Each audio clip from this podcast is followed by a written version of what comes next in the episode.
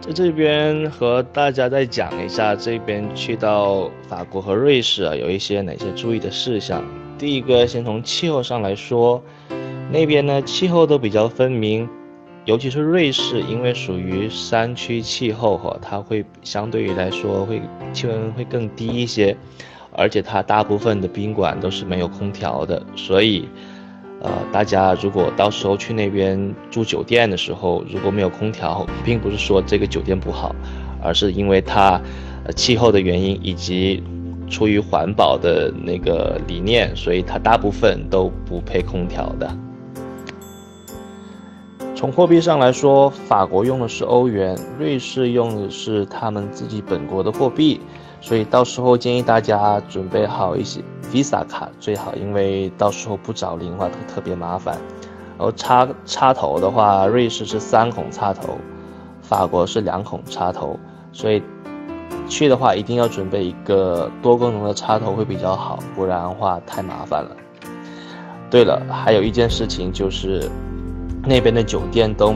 绝大部分都没有一次性的用品，拖鞋以及牙膏、牙刷。所以到时候去的时候一定要自己准备好。带宝宝出行的话，四岁的宝宝，如果说外语水平还可以的话，我建议是自由行，因为那边的外语普及率肯定是非常高的，交通也很方便。跟团的话，也有可能是因为行程会比较长或者比较累，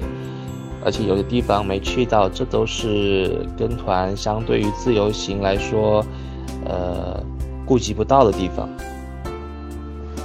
呃，瑞士全境和法国是法国的边境地区是可以搭配在一起的，因为他们有相类似的地方，从地理上来说也是非常的相近。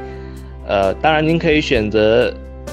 瑞士一国深度，也可以选择瑞士加上部分法国的小镇一起走，也可以的，有非常多的搭配方式。今天主要讲了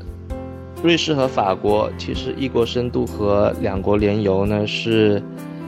一个发展趋势吧。因为有很多团友不太想走那种多国联游的行程，因为非常的累，也是走马观花的感觉。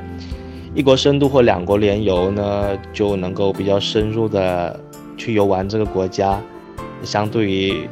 就是旅游体验来说会更好一些。我相信也是一个发展的趋势。